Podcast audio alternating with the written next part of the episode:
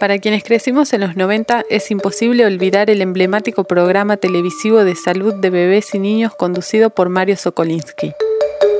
Nuestros padres, llenos de dudas, como todos los padres, claro está, esperaban a las 5 de la tarde para sentarse a aprender frente al televisor. ¿Cómo empezar la alimentación? ¿Cómo hacemos para que dejen los pañales? ¿Cómo enfrentamos las enfermedades? Con el correr de las décadas, las pantallas en tecnicolor de televisión por aire fueron reemplazadas por esos pequeños dispositivos de mano. En el celular lo tenemos todo y muchas veces nos cuesta distinguir los mitos y verdades en ese mar de información. Así se generó un nuevo fenómeno en las redes sociales, doctores que comparten sus conocimientos y tienen las respuestas en un clic. Yo soy Alejandra Casascau, quédate con nosotros que aquí hay algo para contar. Estás escuchando La Gaceta Podcast.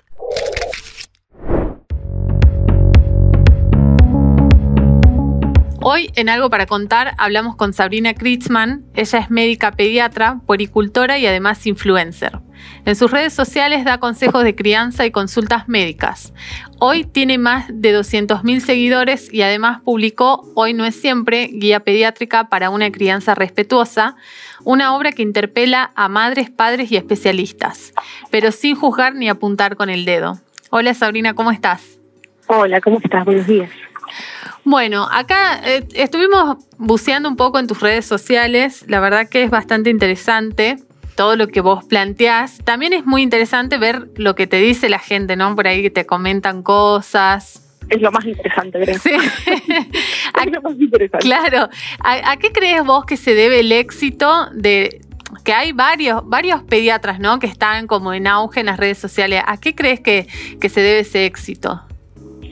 Eh, Mira, yo cuando empecé mis redes sociales allá por el 2018, mm. eh, acababa de terminar mi residencia y eh, era, era mamá de, Juan Martín y estaba embarazada de Lisandro.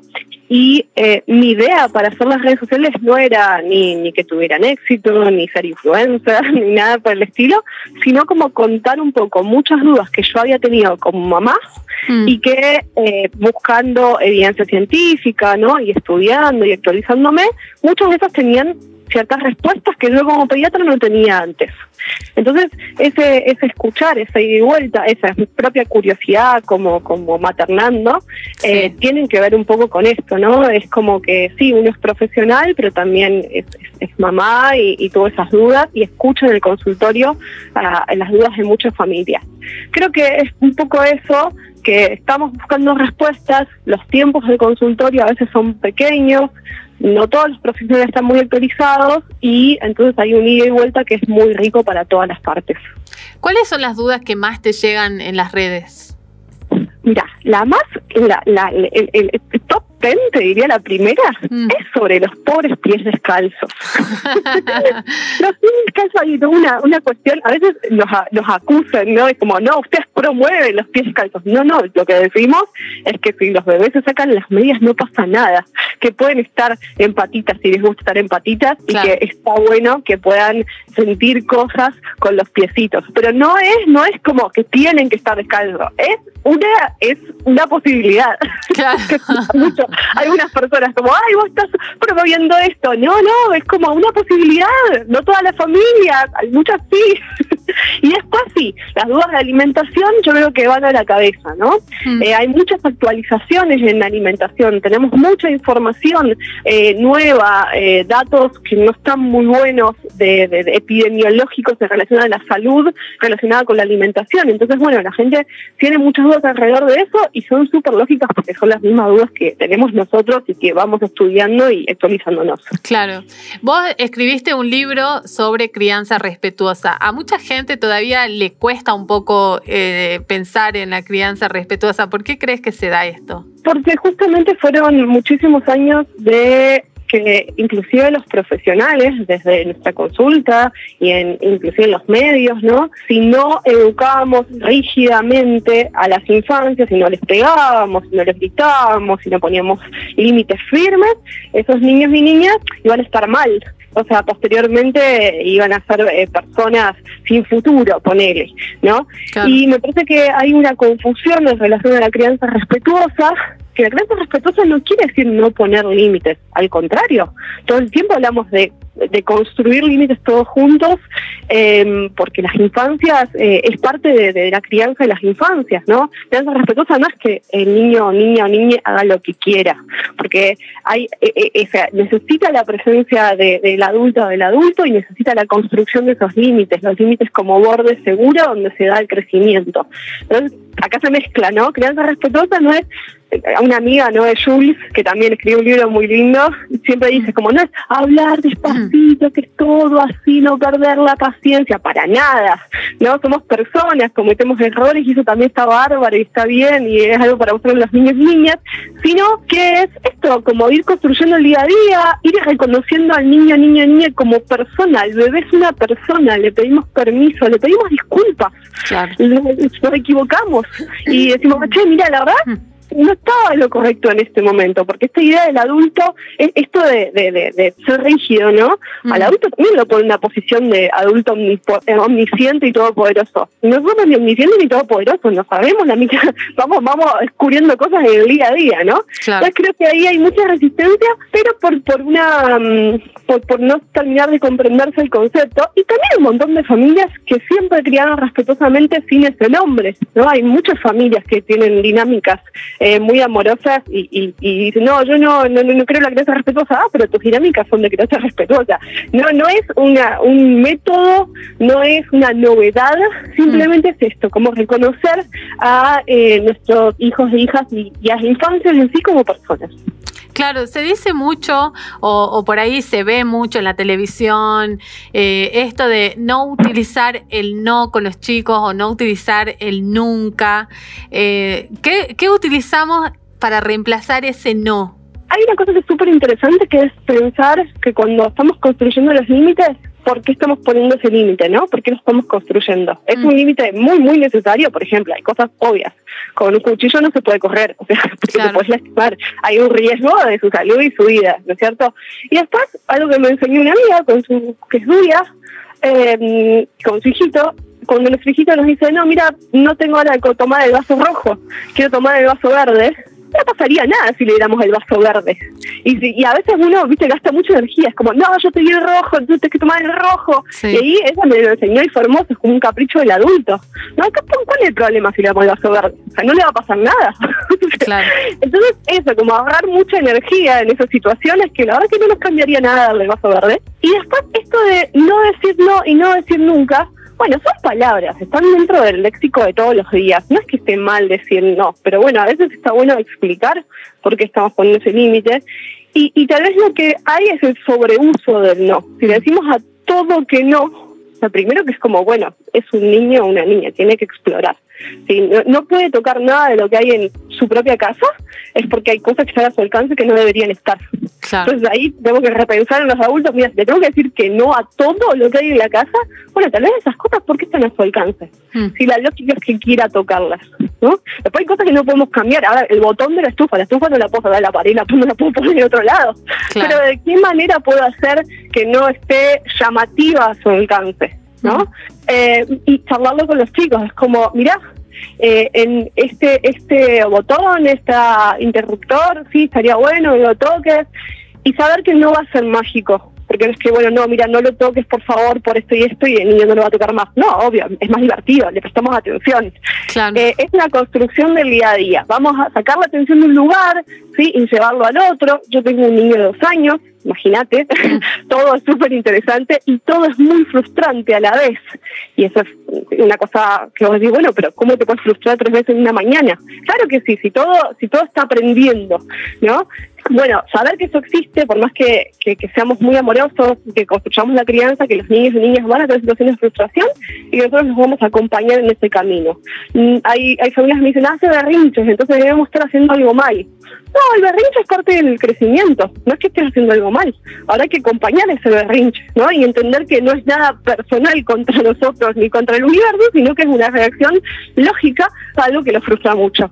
El tema de la alimentación y cómo a los chicos sobre todo cuando eh, recién están empezando a comer, también es todo un tema, ¿no?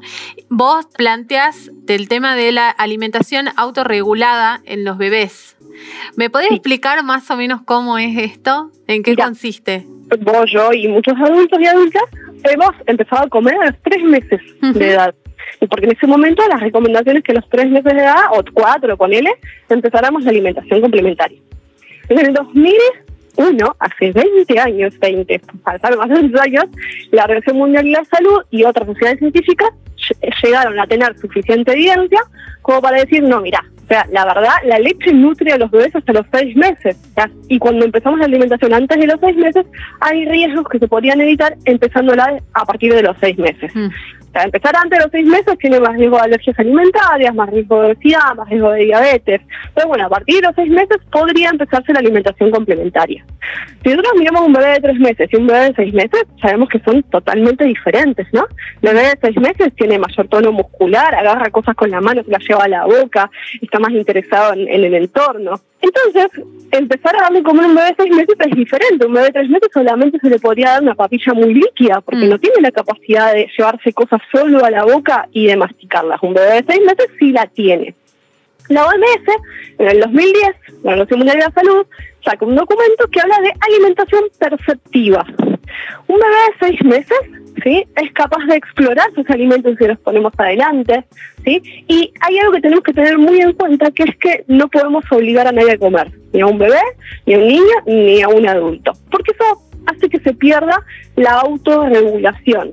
Los bebés saben perfectamente cuánta leche tomar y saben perfectamente cuánto van a comer. Hmm. Entonces, lo que sugieren desde muchas sociedades científicas es construir el momento de la alimentación como un momento de experiencia, un momento de explorar, un momento de tocar los alimentos, olerlos, mirar a la gente que está comiendo con vos, ¿no? La mesa es un acto social, la alimentación es un acto social, olerlo, pasárselo por el pelo, que es mucho más importante toda esa percepción con los sentidos de los alimentos que comer alimentos en sí. La leche materna o de fórmula, lo que tome ese bebé, va a ser el principal alimento durante el primer año de vida. Entonces, la alimentación es una experiencia sensorial, no hay una, una cantidad que deba comer en cada comida. Mm. Es mucho más importante que se involucre con esos alimentos, ¿sí? Y de esa manera eh, digamos, vaya regulando su ingesta el bebé. A eso, digamos, lo, llamamos a, alimentación autorregulada. Eh, es también cómo presentarle el alimento al, al bebé. En vez de darle una papilla y darle uno de comer, él debería comer solo. Es así. Claro, nosotros, ahora, la papilla, no es que esté mal la papilla, y esto es re interesante, ¿no? Porque a veces me dicen, ah, pero vos no hablas de darle comer en trocitos. Sí, por supuesto. Pero eh, uno puede elegir empezar la alimentación complementaria con papillas e ir subiendo la textura, no siempre eso, como no quedarse en la papilla, sino como ir subiendo la textura e ir ofreciendo diferentes texturas, o puede empezar la alimentación complementaria con trocitos adaptados. Mm. Y como bien decís vos, ¿sí? Eh, que el bebé puede involucrarse con esos alimentos. Lo que tratamos de evitar es ese meterle comida en la boca. Ay, la alimentación da mucho miedo y es lógico, son nuestras crías, queremos alimentarlas bien. Entonces hay un montón de técnicas que, que las conocemos todos, ¿no? Irse eh, hasta que no termines de comer, aunque no tengas hambre, aunque no termines de comer, no hay postres, no el premio y el castigo, si no terminas de comer, sí, no puedes ver no puedes ir a jugar, ¿no? Como esas horas frente al plato, como mirándolo y, diciendo como no puedo comerme esto, no tengo hambre, pero el adulto tratando de que coma por miedo del mismo del adulto. El bebé que le metemos la cuchara en la boca aunque saca la lengua para afuera, o le ponemos la tele para que coma mm. y nos quedamos, nos quedemos tranquilos de que comió. Eh, eso, esas son las cosas que tenemos que empezar a, a mover, porque tenemos una sociedad que está muy enferma a nivel alimentario, que come cosas que son de muy mala calidad y que hay muchas enfermedades alrededor de eso. Y al presentarle la comida en trocitos, ¿no hay más riesgo quizás de que el bebé sea tragante o está listo para eso? Primero eso, el bebé tiene que tener ciertas pautas de maduración para empezar cualquier tipo de alimentación complementaria, ya sea en purecita o en, em, trocitos. Em, los bebés de seis meses son capaces de tomar con sus manos o una cuchara precargada o tocar la papilla y de llevárselo a la boca. Si el bebé tiene esas pautas, no, no hay mayor riesgo de darle en trocitos porque los trozos son trozos adaptados, son trozos que se pueden desarmar entre los dedos. Eh, eh, no es que le estamos dando un pedazo de, de, no sé, de manzana dura que se pueda atragantar. Mm. No, tal vez es una barrita de papa, tal vez es un brócoli al vapor, ¿no? Que se desarma muy fácilmente. Entonces la textura es la misma si le diéramos en puré a que si le diéramos en, trocitos.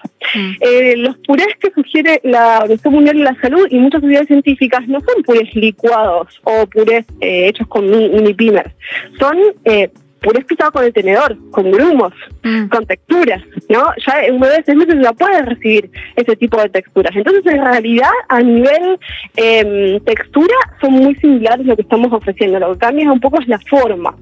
Y después hay estudios acerca del tema, hay varios estudios acerca del tema, y lo que arrojan los estudios es que los bebés se atragantan igual, se mm. atragantan igual con puré que con trocitos adaptados hay algo que los bebés hacen cuando empiezan a comer que son arcadas. Y eso está bien, o toses, y eso está bien, están protegiendo su vida aérea.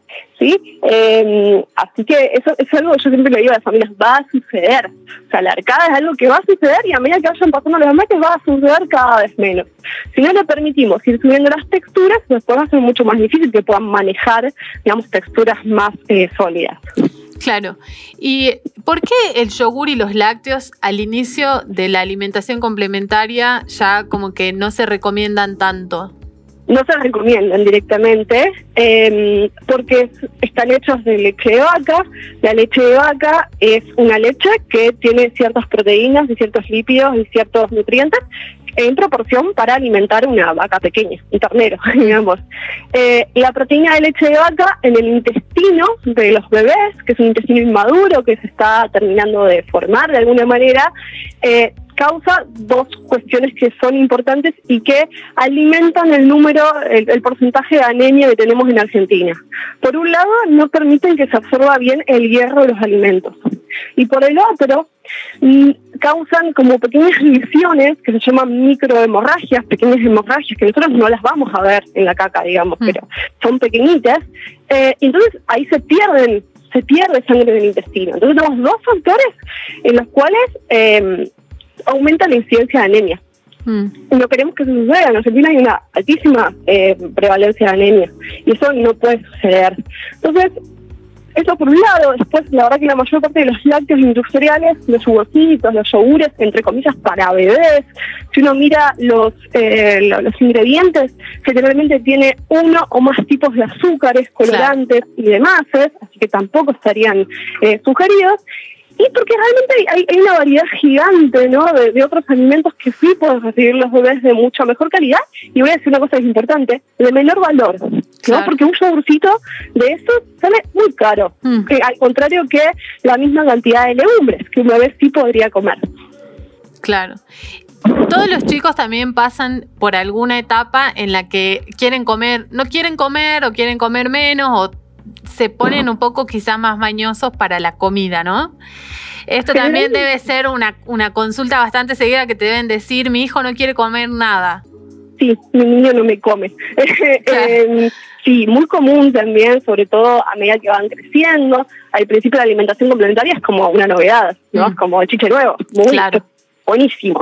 Pero los bebés, además de aprender a comer, están aprendiendo a hacer un montón de otras cosas. Mm. A sentarse, a gatear, a pararse, ¿no? Como que el mundo está saliendo los dientes. El mundo es como muy emocionante.